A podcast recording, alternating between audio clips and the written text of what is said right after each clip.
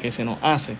Si Dios le dice a Balaam que vaya con los moabitas, ¿por qué Dios se molesta cuando Balaam se va con los moabitas? Si Balaam está haciendo lo que Dios le dijo, según números 22 del 20 al 21, y leo el texto, ¿verdad? Que, se me citó aquí. Eh, dice, y vino Dios a Balaam de noche y le dijo, si vinieron para llamarte estos hombres, levántate y vete con ellos, pero hará lo que yo te diga. Así Balaam se levantó por la mañana y enalbardó su asna y fue con los príncipes de Moab, y la ira de Dios se encendió, porque él iba y el ángel de Jehová se puso en el camino por adversario suyo. Iba pues él montado sobre su asna y con él dos criados suyos, ¿verdad? Y nace esta pregunta de pareciera como un Dios que se está contradiciendo, que le dice que sí, que vaya eh, con estos hombres y luego vemos a, este, a Dios airado por lo que Balaam está haciendo. Y esto lo uno con otra pregunta que se nos hace acerca de Balaam, que también, ¿verdad? Aprovechamos ya que estamos tocando acerca de este personaje, y es en Josué 13, dice que los israelitas mataron a Balaam, y ¿por qué lo mataron si Balaam bendijo a Israel? Hasta órdenes de Dios recibía y hasta Balaam dijo una profecía acerca de Israel. Hay este, ¿verdad? Este cuestionamiento por parte de este hermano esta hermana y creo que es un cuestionamiento ah, genuino. Aprovecho para dar la bienvenida nuevamente a, Nelly, entiendo que es la mamá de, de Ivonne, y aprovecho también para darle la bienvenida a, José, que está con nosotros en esta noche, un hermano muy querido. Así que Dios le bendiga, hermano. Uh, esta noche estamos contestando esta pregunta un poco, un, poco de una pregunta bastante larga, pero tiene que ver todo con este personaje de acerca de Balaam Así que vuelvo y leo las preguntas y, paso a contestarlas. Si Dios le dice a Balaam que vaya con los moabitas, ¿por qué Dios se molesta con Balaam? Si, eh, ¿verdad? Eh, si Balaam está haciendo lo que Dios le dijo de que fuera con ellos, lo cual acabamos de leer en número 22. Y en Josué 13 dice que los israelitas mataron a Balaam. ¿Y por qué lo mataron si Balaam bendijo a Israel? ¿verdad? Se hace esa pregunta. Hasta órdenes de Dios recibía y hasta Balaam le dijo una profecía de Israel. Esta es la, pregunta, ¿verdad?, que se nos está haciendo. Creo que es una pregunta muy genuina y, yo creo que también todos los que hemos leído ah, eh, por, primera vez eh, este pasaje o quizás por una segunda vez o tercera vez, como que el pasaje nos puede parecer un poco ah, retante al traducirlo o al interpretarlo porque pareciera una contradicción de Dios. Pero lo que vamos a ver en esta noche no es un Dios contradictorio, sino un, ser humano que se está contradiciendo. Así que hay que leerlo todo. Vamos a número capítulo 22 en esta noche para poder contestar, ir contestando estas preguntas. Número 22. Vamos a orar y entonces este, comenzamos. Señor, gracias te damos por tu palabra. Pido que hables a nuestras vidas a través de la contestación que vamos a dar a través de tu palabra mientras vamos leyendo y mirando los principios que tú nos quieres enseñar en esta noche para honrar con nuestras vidas a ti. Gracias te damos por todo, en nombre de Jesús. Amén. Bien, estamos ahí entonces en, en Números capítulo 22 y voy a comenzar la lectura y quiero destacar algunos versos de la escritura, un poco del trasfondo. En números, el pueblo de Israel está en el desierto, ya salió de Egipto de 400 años de opresión, bajo la mano poderosa de Dios, eh, bajo el liderazgo de Moisés, cruzaron el Mar Rojo, llegaron al desierto y llevan 40 años aproximadamente, un poco menos en este pasaje, eh, en el desierto.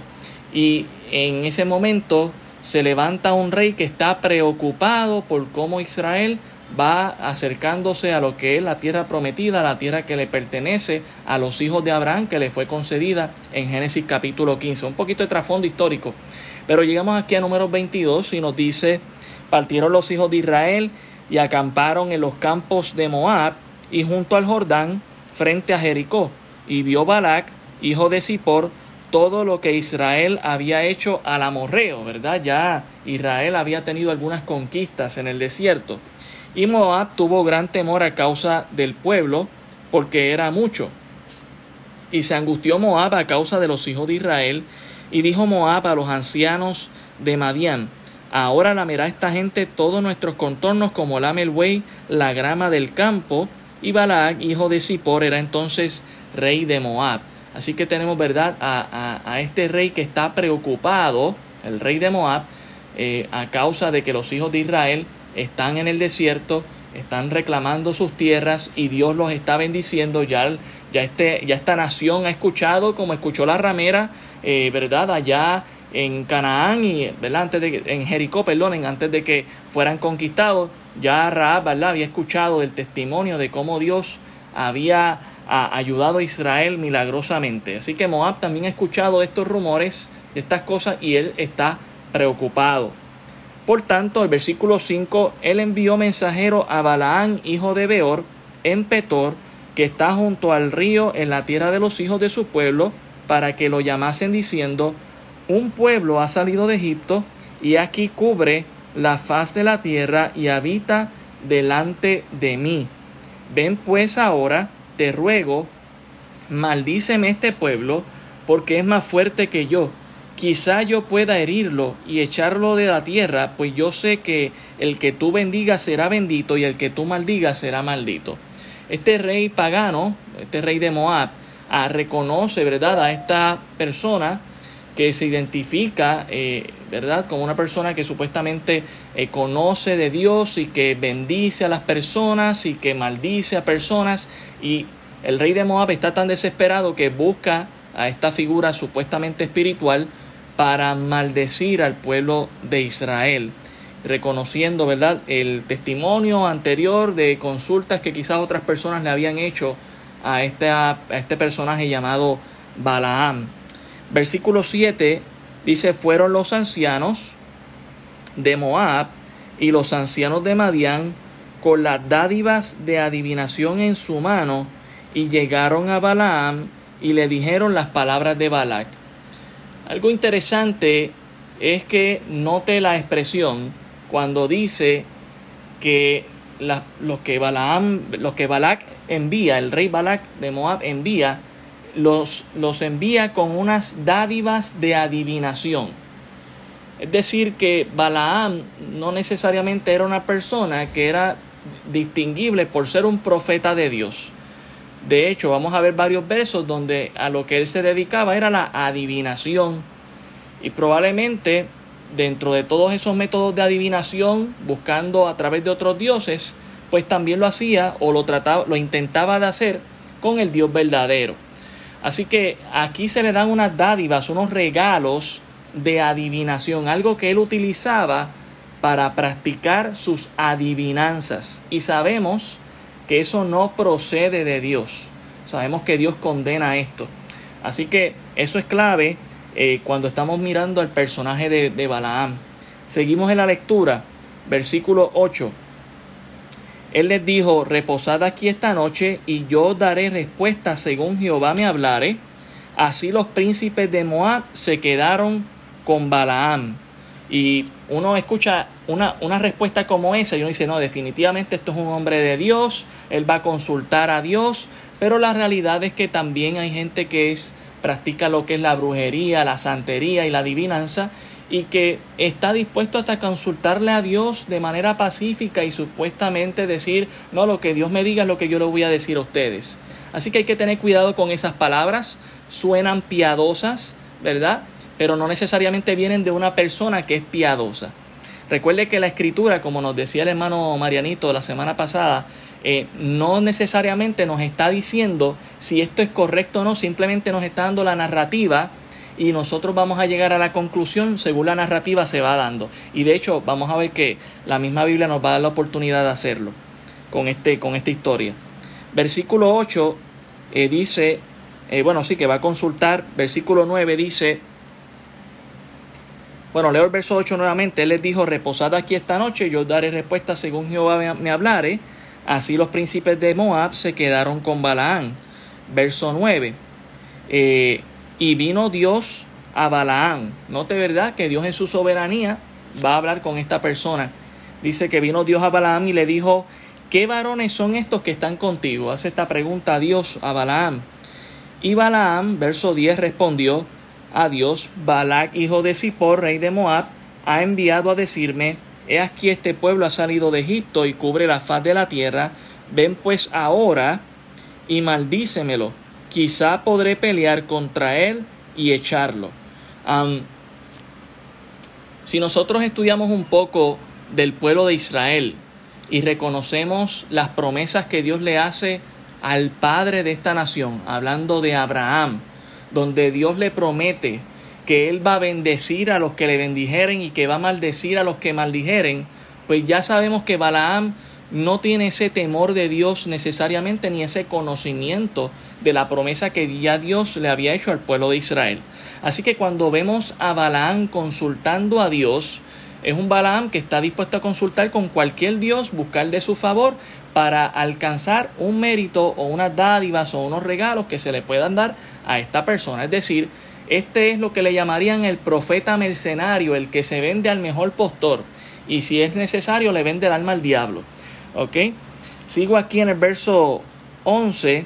Dice, el verso 12, entonces dijo Dios a Balaam, no vayas con ellos, ni maldigas al pueblo, porque bendito es.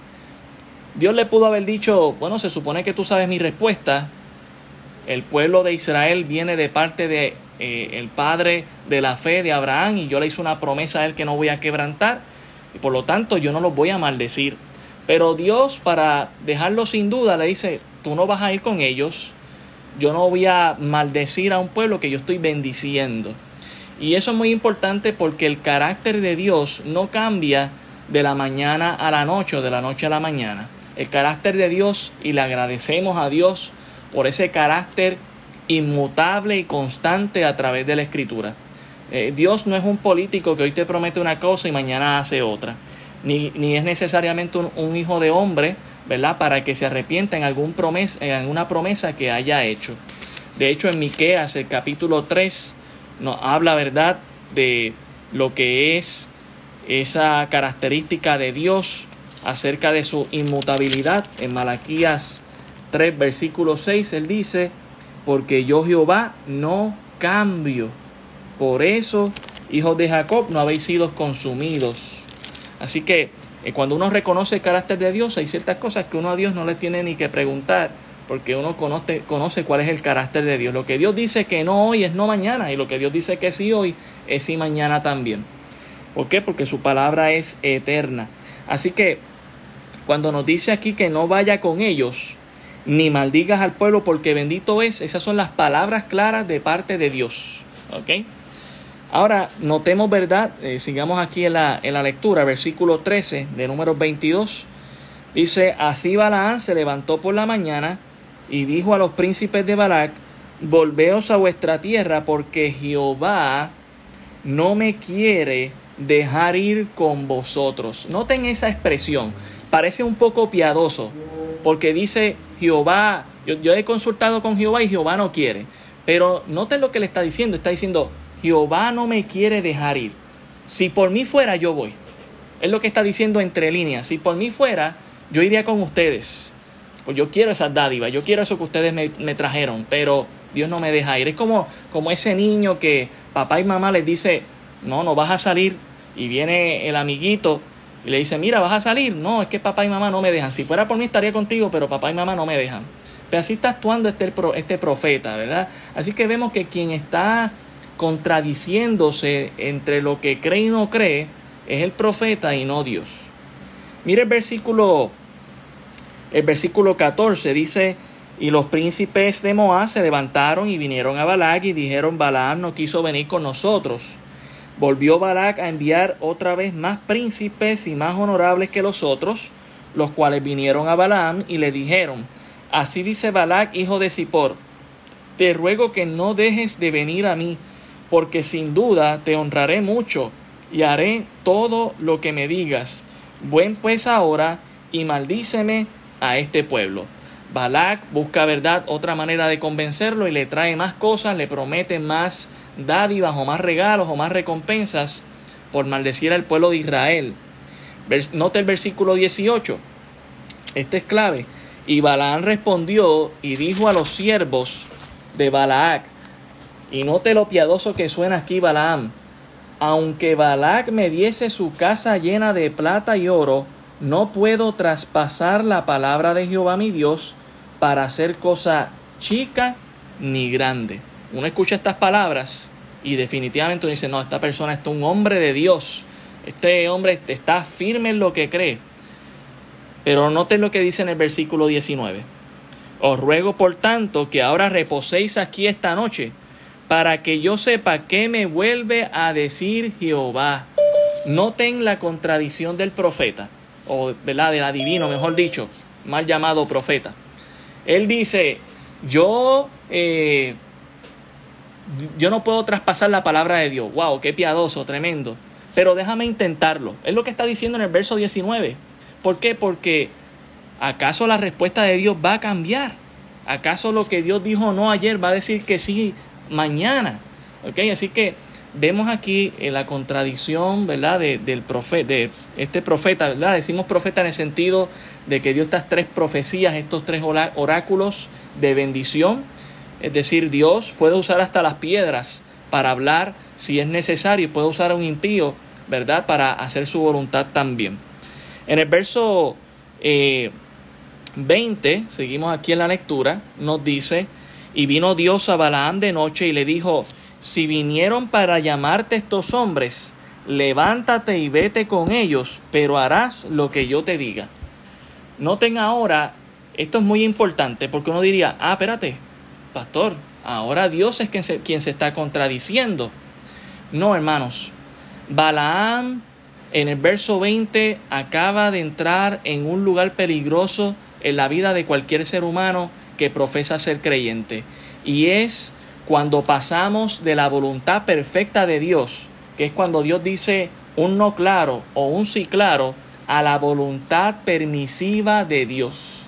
Es decir, cuando Dios deja que tú tomes una decisión y como tú no has, querido eh, entender el sí y el no de Dios, pues adelante, ¿verdad? Porque Dios es un caballero.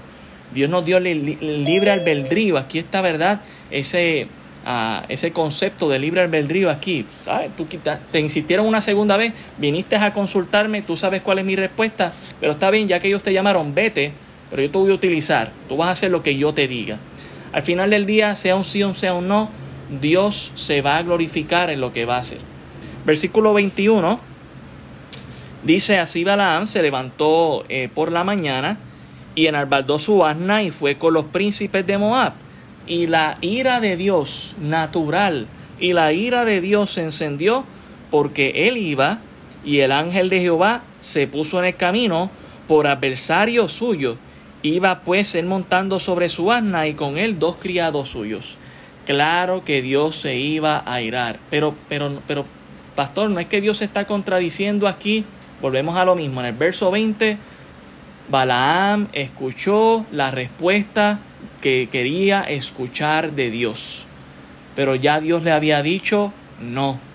Yo creo que eso es una lección muy importante para nosotros, porque muchas veces de manera piadosa nos acercamos a Dios buscando la dirección del Señor y ya Dios nos dice claramente que sí o nos dice que no, pero nuevamente queremos seguir llevando esa petición o esa oración en la cual Dios ha sido claro y Dios nos permite entrar en su voluntad permisiva, que no es su voluntad perfecta y que realmente es un camino peligroso porque no estamos siguiendo a Dios, estamos siguiendo nuestro corazón.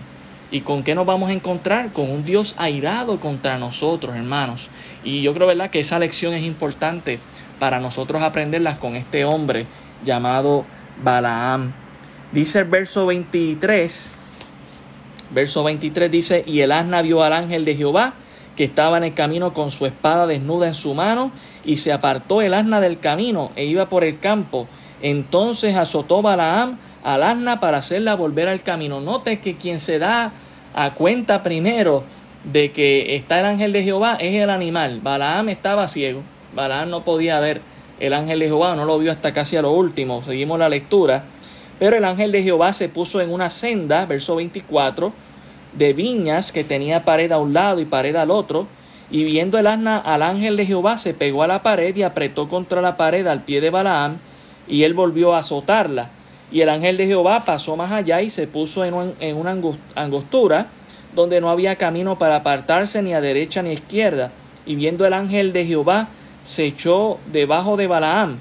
Y Balaam se enojó y azotó un asna con un eh, al asna con el palo. Verso 28. Entonces Jehová abrió la boca de la asna, la cual dijo a Balaam, que te he hecho que me has azotado estas tres veces. Note que hasta el animal le habla aquí a Balaam, pero noten, él no se da cuenta rápido, él empieza a hablar con, la, con el asna como si fuese algo natural. Verso 29 nos dice que Balaam está sorprendido, está tan enfadado que comienza una conversación con un animal y no se da cuenta. Verso 29 dice, y Balaam respondió al asna, porque te has burlado de mí? Ojalá tuviera espada en mi mano, que ahora te mataría. Y el asna dijo a Balaam, no soy yo tu asna, sobre mí has cabalgado desde que tú tienes hasta este día, y he acostumbrado a hacerlo así contigo. Y él respondió, no. O sea, vemos que el animal sabe la voluntad de Dios, pero el mal llamado, ¿verdad? El profeta, que se llama profeta, que realmente era un adivino, y a quien Dios utilizó claramente, ¿verdad? Por su designio soberano, eh, estaba cegado ya Dios le había dicho que no, pero en su corazón, no, está bien. Dios me dijo que sí, tengo el permiso de Dios, pues voy por ahí. Se enciende la ira de Dios, hace que esta la verdad salga corriendo, se esconda, habla, hasta habla cuando Balaam le azota, comienza la conversación. ¿Sabe qué hermano? Cuando aquí vemos lo que decía Santiago, ¿dónde está nuestra sabiduría? Hay una sabiduría que es animal, terrenal y diabólica. Eh, vemos que la sabiduría de Abraham estaba en, ese lado, mientras que la sabiduría del animal lo puso hasta hablar por temor al ángel. Y yo creo que, verdad, muchas veces hay personas que han entrado en la voluntad permisiva de Dios y no se han dado cuenta que la ira de Dios está en su contra. Tenemos que tener mucho, mucho cuidado. Verso 31 es cuando por fin Balaam se da cuenta entonces Jehová abrió los ojos de Balán y vio al ángel de Jehová que estaba en el camino y tenía su espada desnuda en su mano. Y Balaam hizo reverencia y se inclinó sobre su rostro. Tuvo que primero eh, eh, hablar con el animal, azotar al animal, para luego darse cuenta que la reacción del animal fue porque había visto a Dios. Verso 32, y el ángel de Jehová le dijo, ¿Por qué has azotado tu asna estas tres veces? He aquí, yo he salido para resistirte, y noten las palabras de Dios, porque tu camino es perverso delante de mí. Y nuevamente, ¿verdad? Dios está siendo claro con Balaam en todo momento. Pero pastor, es que Dios le dijo que sí. Sí, pero Dios le, le dijo que sí para que entendieras que ahora ya, aunque ya, ya Dios le había dicho que no, y Dios no se está contradiciendo, el que se está contradiciendo es el profeta, pensando que puede escuchar una contestación diferente de Dios. Una contestación probablemente de su corazón. Eso es lo que hace muchas veces la idolatría. Y, y tenemos que tener mucho cuidado. Podemos llevar una oración y quién nos las está contestando. Obviamente Dios nos dice, clama a mí, yo te responderé, te enseñaré cosas grandes y ocultas que tú no conoces. Pero tenemos que tener mucho cuidado, hermanos, porque a veces en nuestro corazón quien nos está contestando no es Dios, somos nosotros mismos, pensando que Dios nos ha dado la aprobación. Verso 30 y 33. El asna me ha visto y se ha apartado luego delante de mí estas tres veces, y si de mí no hubiera apartado, yo también ahora te mataría y a ella dejaría viva. Entonces Balaam dijo al ángel de Jehová, he pecado porque no sabía que tú te ponías delante de mí en el camino, mas ahora si te parece mal, yo me volveré. Note las palabras de Balaam. ¿Cómo que si te parece mal? Claro que a Dios le parece mal. Si Dios estuvo a punto de matarlo si no hubiese sido por el asna. Pero noten las palabras, parece muy piadoso, Señor, si te parece mal. Claro que a Dios le parece mal. Ese era el momento para que Balaam se devolviera y se fuera para su casa. Pero vemos como que de manera piadosa, tratando de negociar con Dios. Si te parece mal, pues si te acabo de decir que tu camino es perverso, claro que me parece mal, ¿verdad? Pero estas son las expresiones que hace Balaam aquí. Eh, sigo aquí en el versículo en el versículo 34, y si te parece mal yo me volveré, verso 35, y el ángel, el ángel de Jehová dijo a Balaam, ve con esos hombres, pero la palabra que yo te diga, esa hablarás. Así Balaam fue con los príncipes de Balac. Pero pastor, yo veo aquí que Dios también se está contradiciendo. No, no se está contradiciendo. La razón por la que Dios se le opone es para dejar claro que Dios había dicho que no. Pero porque ahora le dice nuevamente que vaya con ellos, ha puesto un temor en este hombre que no es hombre de Dios, para que cuando vaya a hablar a nombre de Dios, hable lo que Dios le está diciendo. ¿Ok? Y eso es muy importante. Versículo 36 dice, oyendo Balaak que Balaam venía, salió a recibirlo a la ciudad de Moab que está junto al límite de Arnón, que está al extremo de su territorio. Y Balac dijo a Balaam, no envié yo a llamarte, porque no has venido a mí, no puedo yo honrarte. Balaam respondió a Balac, he aquí yo he venido a ti, mas podré ahora hablar alguna cosa. Él viene asustado, recuerde, él no viene porque viene piadoso, él viene asustado, acaba de ver a Dios. Okay, al ángel de Jehová y acaba de hablar con él y, y, Dios, y el ángel de Jehová le dice, ve, pero vas a decir lo que yo te diga. ¿Y la, cuál es la imagen de Balaán en su mente? No son las riquezas de Balac, es la espada desenvainada del ángel de Jehová. ¿Ok? yo creo que eso es algo que nosotros tenemos que tener claro en nuestras mentes también. Verso 39, y Balaam fue con Balac y vinieron a Kiriat Hasut y Balac hizo matar bueyes y ovejas y envió a Balaam y a los príncipes que estaban con él. El día siguiente Balak tomó a Balaam y lo hizo subir a Bamot Baal y desde allí ah, vio a, los más cercanos del pueblo. Note que es mencionado Bamot Baal, eh, estamos hablando de que el rey Balak escogió un lugar pagano para usar una bendición de Dios.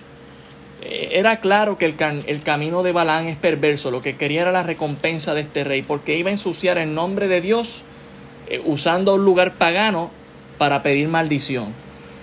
Llegamos al capítulo 23 y Balaam dijo a Balaam, edifícame aquí siete altares y prepárame aquí siete becerros y siete carneros. Balaam hizo como le dijo Balaam y ofrecieron a Balaam eh, un becerro y un carnero en cada altar y Balaam dijo a Balaam, ponte junto a tu holocausto, yo iré y quizás Jehová me vendrá al encuentro y cualquier cosa que me mostrare te avisaré. Y se fue a un monte descubierto y vino Dios al encuentro de Balaam y éste le dijo, siete altares he ordenado y en cada altar te he ofrecido un becerro y un carnero. Y Jehová puso palabra en la boca de Balaam y le dijo, vuelve a Balac y dile así. Y volvió a él y aquí estaba junto a su holocausto y a él todos los príncipes de Moab. Y él tomó su parábola y dijo, y aquí ¿verdad? Vamos a ver ahora, recuerde que Balac está contratando los servicios de esta persona que él conoce llamado Balaán, que supuestamente bendice a los que a los que bendice salen bendecidos y a los que maldice salen maldecidos. Él tiene temor del pueblo de Israel, pues llama a Balaam. Eh, Balaam supuestamente consultó a Dios antes de salir, Dios le dijo que no. Él dice que, bueno, pues voy a consultar una segunda vez. Ahora Dios me dice que sí, pues voy para allá. ¿Verdad? En el camino la ira de Dios le dice, no, yo no, yo, tu camino es perverso porque vas a ir, ¿verdad? Pero ya que vas a ir, vas a hacer lo que yo te diga. Así llegamos al capítulo 23, se hace toda esta preparación ceremonial para invocar a Dios y así, ¿verdad? Eh, se aparece Dios a Balaam y le va ahora a dar las palabras proféticas eh, para Balac, el rey de Moab. Verso 7, y él tomó su parábola y dijo, de Aram me trajo Balac, rey de Moab, de los montes del oriente, ven maldíceme a Jacob y ven execra a Israel, otra palabra para maldición. Porque, ¿por qué maldeciré yo al que Dios no maldijo? ¿Y por qué he de execrar al que Jehová no ha execrado? Porque la cumbre de las peñas lo veré y desde los collados lo miraré. He aquí un pueblo que habitará confiado y no será contado entre las naciones. ¿Quién contará el polvo de Jacob o el número de, de la cuarta parte de Israel? muera ya la muerte de los rectos y mi prostimería sea como la suya. ¿Qué pasó? Que esa maldición se convirtió en una bendición para el pueblo de Israel. Lo que Dios bendice, nadie lo puede maldecir, hermanos.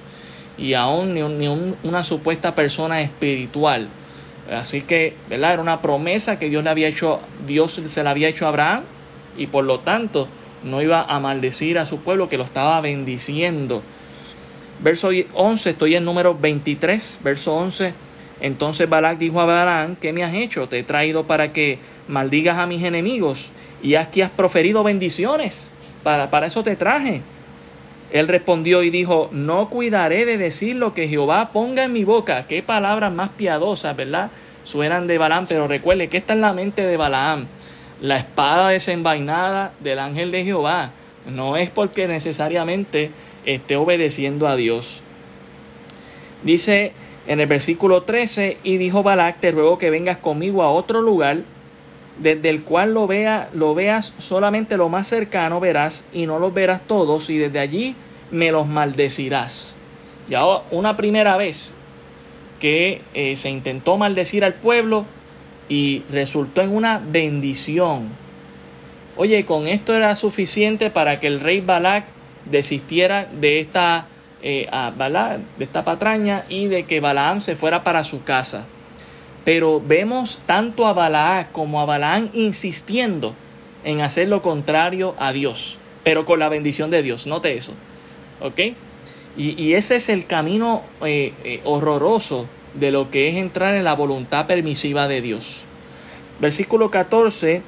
Y lo llevó al campo de Sofín, a la cumbre del Piga, y edificó siete altares, ¿verdad? Que iba a ser la misma ceremonia. Ofreció un becerro, un carnero en cada altar. Entonces dijo a Balac, ponte aquí junto a tu holocausto y yo iré a encontrar a Dios allí. Y Jehová salió al encuentro de Balaam y puso palabra en su boca y le dijo, vuelve a Balaam y dile así. Y vino a él y aquí que él estaba junto a su holocausto y con él los príncipes de Moab y le dijo Balac, ¿qué ha dicho Jehová? Entonces él tomó su parábola y dijo, Balac, levántate y oye, escucha mis palabras, hijo de Zippor. Dios no es hombre para que mienta, ni hijo de hombre para que se arrepienta. Él dijo y no hará. Note verdad, Dios está aquí manifestando su carácter. Lo que Dios dice es lo que es y al otro día no va a ser otra cosa. Él habló y no lo ejecutará. Si Dios está bendiciendo, no va a maldecir. Verso 20. 20 He aquí, he recibido orden de bendecir él dio bendición y no podré revocarla, no la puede echar hacia atrás. No ha, no, no ha notado iniquidad en Jacob, ni ha visto perversidad en Israel. Jehová su Dios está con él y júbilo de rey en él. Algunas razones por las que Dios está mencionando que está bendiciendo a su pueblo, que se lo está dejando saber a Barak. Bueno, yo maldeciría a mi pueblo si mi pueblo estuviese en pecado, pero ahora mismo no están en pecado. Los estoy bendiciendo, ellos están andando en mis leyes, están andando en mis estatutos, por eso los estoy bendiciendo. Verso 22. Dios los ha sacado de Egipto, tienen fuerza como de búfalo, porque contra Jacob no hay agüero. Note esas palabras. La palabra agüero, ¿verdad? Es otra palabra para adivinar, ¿verdad? Una persona que es una adivina, adivinadora. Eh, y específicamente el agüero es aquel que se dedica a la astrología, es decir, a la lectura de las estrellas, pero no para fines científicos, sino para fines espirituales. Y de ahí salen, ¿verdad?, los, signos zodiacales y la lectura de las estrellas y según el mes que tú eres. Y entonces si tú eres Pisces o eres Leo, eh, eh, tus números son el 5, el 7, si juegas la loto te pega y mañana, ¿verdad?, te vas a encontrar con una persona especial. Sabemos que no es así como funciona la cosa, ¿verdad? Y Dios está diciendo aquí, no haya adivino, no haya agüero que esté contra mí. ¿Por qué? Porque yo no uso magia, yo tengo poder. Eso es lo que está diciendo Dios en su carácter. Dice ni adivinación contra Israel, como ahora será dicho de Jacob y de Israel, lo que ha hecho Dios. Verso 24. He aquí el pueblo que, eh, como león se levantará y como león se erguirá, no se echará hasta que devore la presa y beba la sangre de los muertos. Entonces Balac dijo a Balaam, ya que no maldices, tampoco los bendigas. Ya que no estás haciendo el trabajo por el que te estoy llamando y por el que te quiero pagar, pues por favor no hagan lo contrario. ¿Verdad? Eh, Balac se está viendo en una situación vergonzosa en este sentido. Eh, dice aquí en el verso 26, no te he dicho que lo que Jehová me diga, eso tengo que hacer. Nuevamente, estas palabras de Balaam parecen piadosas, pero recuerde eh, en Balaam en su mente lo que está en la espada desenvainada del ángel de Jehová. Eh, verso 27, y dijo Balac a Balaam, te ruego que vengas, te llevaré a otro lugar, porque por, por ventura parecerá bien a Dios que desde allí me lo maldigas.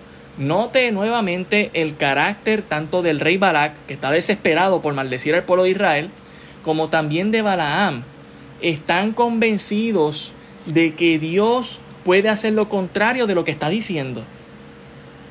Y qué bueno, hermanos, que Dios en este pasaje nos muestra que lo que Dios dice es lo que Él hace. Porque si no estaríamos viendo un Dios inconsistente. Pero no, estamos viendo un Dios consistente. Lo bendijo una vez, lo bendijo una segunda vez. Y ya veremos que ahora en la tercera vez también los va a bendecir, porque esa bendición no puede ser revocada. Versículo 28, y Balac llevó a Balán a la cumbre de Peor, que mira hacia el desierto. Entonces Balán dijo a Balac, edifícame aquí siete altares y prepárame aquí siete becerros y siete carneros. El acto ceremonial, ¿verdad?, de invocar a Dios. Y Balac hizo como Balán le dijo y ofreció un becerro y un carnero en cada altar. Entramos al capítulo 24. Cuando, cuando vio Balaam que parecía bien a Jehová, que él bendijese a Israel, no fue como la primera o la segunda vez en busca de agüero, note eso, o sea que él estaba haciendo algún tipo de adivinación también en el resultado, buscando un resultado. O sea, no era simplemente que hacía el acto ceremonial sacrificial, dice que también estaba haciendo una adivinanza. Ok, note eso. Pero dice que en esta vez no lo hizo, sino que puso su rostro hacia el desierto. Y alzando sus ojos vio a Israel alojado por sus tribus, y el Espíritu de Dios vino sobre él. Entonces tomó su parábola y dijo, dijo Balaán, hijo de Beor, y dijo el varón de ojos abiertos, dijo el que oyó los dichos de Dios, el que vio la visión del Omnipotente, caído pero abierto los ojos, cuán hermosas son tus tiendas, oh Jacob, tus habitaciones, oh Israel, como arroyos están extendidas, como huertos junto al río, como aloes plantados por Jehová, como cedros junto a las aguas. De sus manos destilarán aguas, y su descendencia será en muchas aguas. Enaltecerá su rey más que Agag, y su reino será engrandecido. Dios lo sacó de Egipto, tiene fuerzas como de búfalo, devorará las naciones enemigas, desmenuzará sus huesos y las traspasará como sus saetas. Se encorvará para echarse como león y como leona. ¿Quién lo despertará? Benditos los que te bendijeren y malditos los que te maldijeren. Y note las palabras de, eh, ¿verdad? Yo creo que esto es una escena bastante emocionante. Desde este punto nos está indicando el texto que Balaam estaba viendo a todo el pueblo de Israel. Estaba en un monte bastante alto. Y cuán hermosas son tus tiendas. No voy a sacar el tiempo ahora para hacerlo, pero podría ser más adelante. Pero si usted ve, eh, creo que es en números o en Levítico, la distribución de las tiendas del pueblo de Israel, y usted lo estudia con calma, el pueblo de Israel acomodaba sus tiendas formando una cruz y en el centro estaba el tabernáculo. Así que lo que está viendo Balaam es algo del futuro. Está viendo esa cruz que va a tener al Salvador Jesucristo, ¿verdad? Siendo sacrificado por nosotros en la cruz del Calvario. Y Balaam al ver esto dice que hasta el Espíritu Santo se le metió. Recuerde que en el Antiguo Testamento el Espíritu Santo, ¿verdad? Eh, no estaba necesariamente en creyentes, podía habitar en cualquier persona para hacer un acto en particular. Y no es como en el Nuevo Testamento que el creyente sí es sellado con el Espíritu Santo y que no está entrando y saliendo. Pues de eso podemos decir lo mismo de Saúl, ¿verdad? Ah, así que eso es lo que está viendo aquí Balaam y, ¿verdad? Por eso nuevamente bendice, ¿ok? Verso 10, entonces se encendió la ira de Balac contra Balán y batiendo sus manos, ¿verdad? Aplaudiendo irónicamente, eh, le dijo, para maldecir a mis enemigos te he llamado y aquí lo has bendecido ya tres veces. Ahora huye a tu lugar. Yo dije que te honraría más. He aquí que Jehová te ha privado de honra. Ahora note la respuesta de Balaam, versículo 12. Y Balaán le respondió, ¿no lo declaré yo también a tus mensajeros que me enviaste diciendo, si Balac me diere su casa llena de plata y oro, yo no podré traspasar el dicho de Jehová para hacer cosa buena ni mala, ni de mi arbitrio, mas lo que hable Jehová, eso diré yo. He aquí yo me voy ahora a mi pueblo, por tanto, ven, te indicaré lo que este pueblo ha de hacer a tu pueblo en los postreros días. Y tomó su parábola. Eh, la leo rapidito.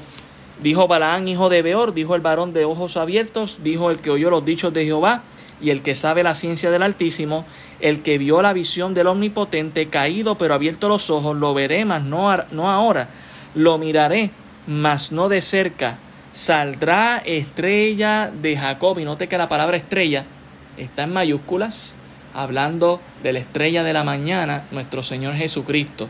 Recuerde que la impresión que tiene Balaam al ver desde ese monte alto las tiendas de Israel formando una cruz, era algo espectacular. Y se levantará cetro de Israel y herirá las sienes de Moab y destruirá todos los hijos de Seth. Será tomada Edom, será también tomada Seir por sus enemigos, e Israel se portará varonilmente. De Jacob saldrá el dominador y destruirá lo que quedare de la ciudad. Y viendo a Amalek tomó su parábola y dijo, Amalek, cabeza de naciones, mas al fin perecerá para siempre. Y viendo el ceneo tomó su parábola y dijo, fuerte es tu habitación, pon en la peña tu nido, porque el ceneo será echado cuando Asiria te llevara cautivo. Tomó su parábola otra vez y dijo, ay, ¿quién vivirá cuando hiciere Dios estas cosas? Vendrán naves de las costas de Quitín y afligirán a Siria, afligirán también a Eber, mas él también perecerá para siempre. Entonces se levantó Balaam y se fue y volvió a su lugar, y también Balac se fue por su camino. Noten, ¿verdad? Estas últimas profecías que se dan respecto a otras naciones, ¿verdad? Y cómo el pueblo de Israel estaría en paz. Ahora, eh, termina esta historia aquí, pero sea paciente conmigo y vea números 20, 25. Algo interesante empieza a pasar en números 25 después de esta historia. Solamente leeré los primeros versos. Dice, moraba Israel en Sittim y el pueblo empezó a fornicar con las hijas de Moab, las cuales invitaban al pueblo a los sacrificios de sus dioses, y el pueblo comió y se inclinó a sus dioses. Así acudió el pueblo a Balpeor, y el furor de Jehová se encendió contra Israel. Esto fue después de estas bendiciones. Así que Ah, muy interesante, ¿verdad? El, notar ese detalle aquí en número 25 para lo próximo, ¿verdad? Que vamos a estar compartiendo en esta noche. Si usted me acompaña a Deuteronomio 23, Deuteronomio 23, el pueblo, ¿verdad? Empieza a fornicar aquí en, en, en número 25 y vamos a ver por qué fue. Número 23, versículo 4 al 6 número 23, versículo 4 al 6, dice, por cuanto, por cuanto no os salieron a recibir con pan y agua al camino cuando saliste de Egipto, y porque alquilaron contra ti a Balaán, hijo de Beor, de Petor en Mesopotamia, para maldecirte. Mas no quiso Jehová tu Dios oír a Balaam, y Jehová tu Dios te convirtió la maldición en bendición, porque Jehová tu Dios te amaba. Y note lo que dice el verso 6. No procurarás la paz de ellos, ni su bien en todos los días para siempre. Así que verdad, esta es la razón por la que algunas personas dicen, pero ¿por qué Dios permite que mataran a todas estas naciones y las sacaran? Bueno, Dios está diciendo, tú, tú quisiste maldecir a mi pueblo, quisiste matar a mi pueblo, pues ahora ¿verdad? Recuerden que en la ley estaba lo que era la ley del talión, ojo por ojo, diente por diente. No tenemos aquí Nuevo Testamento, ama a tu enemigo, ora por él, bendícele cuando te maldice. Eso no está aquí. Dios está, ¿verdad?, buscando que su pueblo habite confiadamente y que puedan, ¿verdad?, invocar el nombre de Dios. Noten ahora Josué 24, Josué capítulo 24, verso 9 al 10. Josué 24 verso 9 al 10.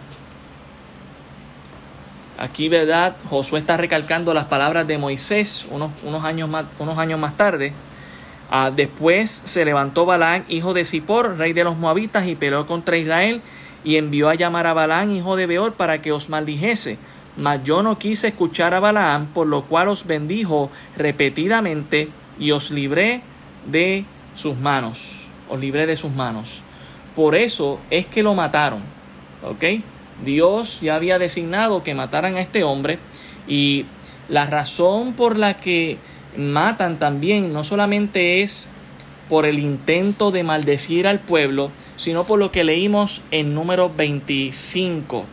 Eh, se entiende, ¿verdad?, que eh, lo que hizo Balaam le, fue que le dio un consejo al rey de, de al rey Balak de, de Moab para que sus ¿verdad? las hijas de su pueblo se fueran a los hijos de Israel y se acostaran con ellos para que entonces pudieran ser maldecidos. Y por eso, ¿verdad? Por toda esta trata eh, que pasó, es que eh, viene lo que es el, el asesinato de, eh, de Balaam, pero fue conforme a ley. era algo que ya estaba en Deuteronomio como ley. No vas a procurar la paz de estas personas. En Josué 13:22 está la escena Josué 13:22 dice, también mataron espada a los hijos de Israel, a Balaam, el adivino. Note las palabras del título que se le da a Balaam, aún desde números, a, Balaam el adivino, hijo de Beor, entre los demás que mataron. Así que eh, esa es la razón.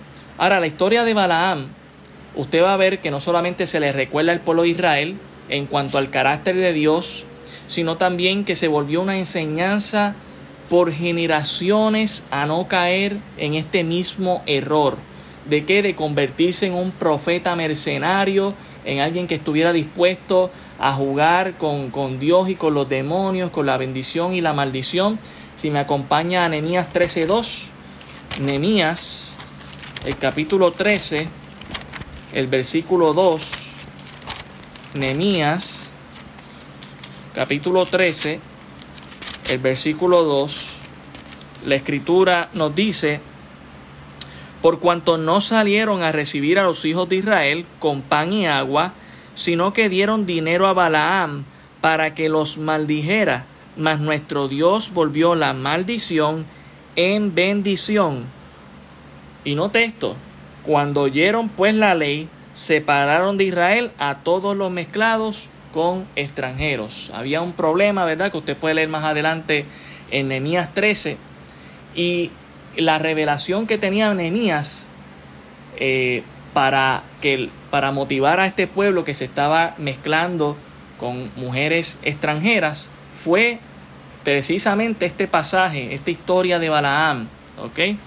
También Miqueas 6.5, Miqueas menciona también a, a Balaam Miqueas, uno de los profetas menores, el capítulo 6, el verso 5, dice, pueblo mío, acuérdate, ahora que aconsejó a Balac, rey de Moab, y que le, y que le respondió Balaam, hijo de Beor, desde Sitín hasta Gilgal, para que conozcas las justicias de Jehová.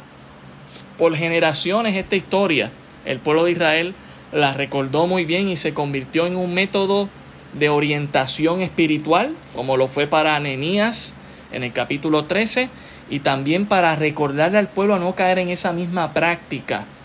Eh, segunda de Pedro, capítulo 2, ahora llegamos al Nuevo Testamento, para que ustedes vean el impacto de esta historia a través de, toda la Biblia. Segunda de Pedro, y no voy a abarcar mucho porque estoy en esta serie los domingos, ¿verdad? Y, y ahí es cuando abarcaré un poco más. Pero en 2 de Pedro 2.15 se hace la mención.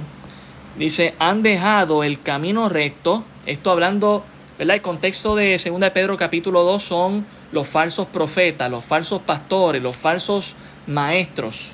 Y se dice aquí en, en 2 de Pedro 2.14, 2.15, eh, han dejado el camino recto y se han extraviado siguiendo el camino de Balaán, hijo de Beor ¿Y cuál es ese camino malo? El cual amó el premio de la maldad y fue reprendido por su iniquidad, pues una muda bestia de carga hablando con voz de hombre, refrenó la locura del profeta. Noten ahí, ¿verdad? Las palabras del apóstol Pedro, recordando esta historia ahora en el Nuevo Testamento.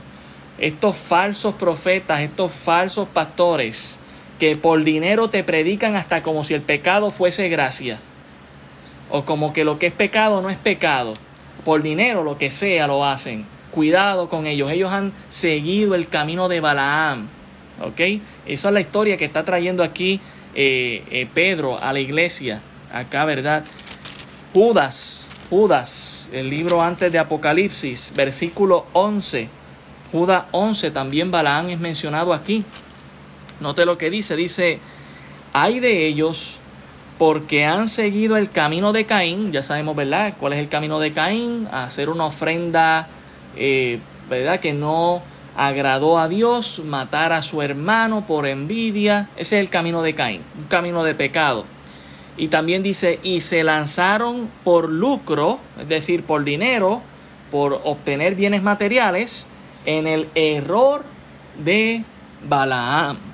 Y perecieron por la contradicción de Coré, un líder que se levantó contra Moisés.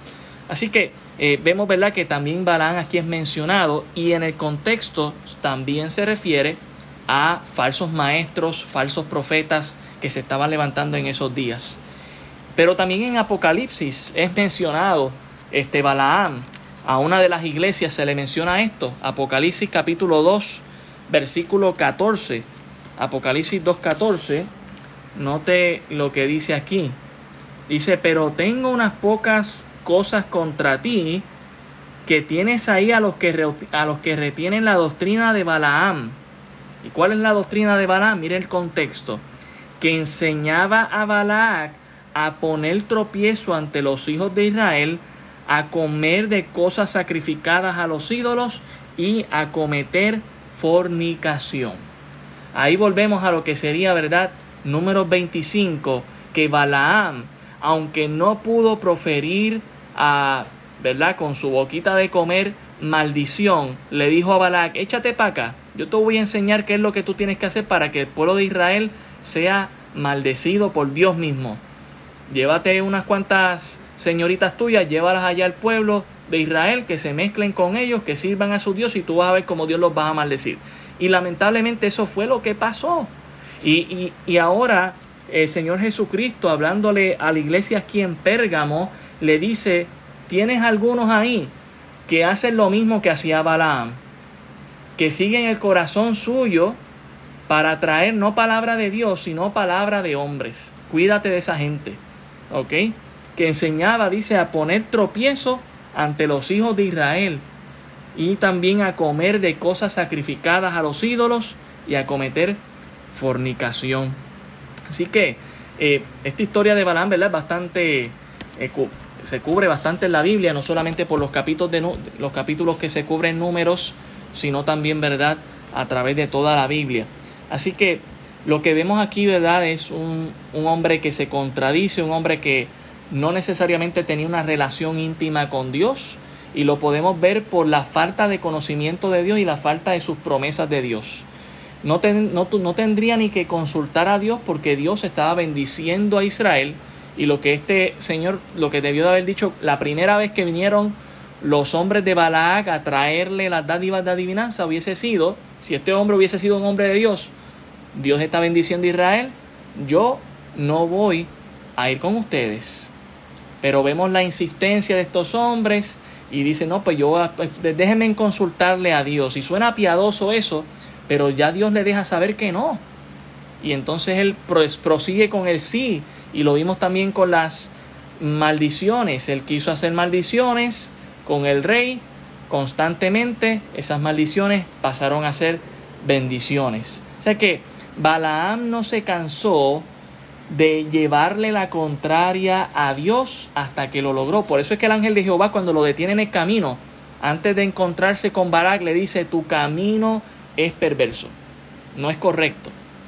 Y yo creo que lo que para nosotros es importante aquí, ¿verdad? No solamente aclarando la, respuesta, sino como una enseñanza espiritual a nuestras vidas, es cuidarnos de entender la voluntad de Dios que se encuentra en su palabra, que es clara, que es eterna y que no cambia y no es negociable por nada en este mundo. Por lo tanto, cuando yo entiendo todo eso y alguien o algo viene con alguna ideología o alguien viene con algo conmigo, yo sé, lo, yo sé a quién yo le he creído y que es poderoso para guardarme, ¿verdad? Que, que, que su palabra es fiel, que es firme, que no cambia. No, no voy a titubear porque conozco el carácter de Dios. Y eso es muy importante porque así, hermanos, no vamos a caer en falsas doctrinas, así no vamos a caer en, en, el engaño que, que ¿verdad? lamentablemente vive este mundo. Así que este profeta era un profeta mercenario. Por dinero te predico lo que sea, hasta maldición si hay que hacerlo.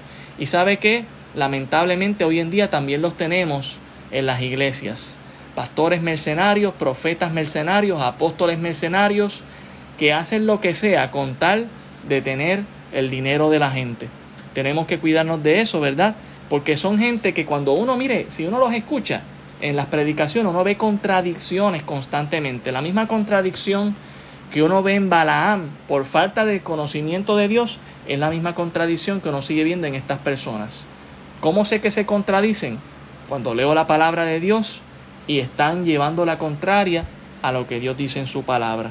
Así que espero, ¿verdad?, haber contestado las preguntas que, se, que se hicieron. Perdonen ahí si prediqué ahí compasión, es que esta, esta historia me, me, apasiona mucho, ¿verdad?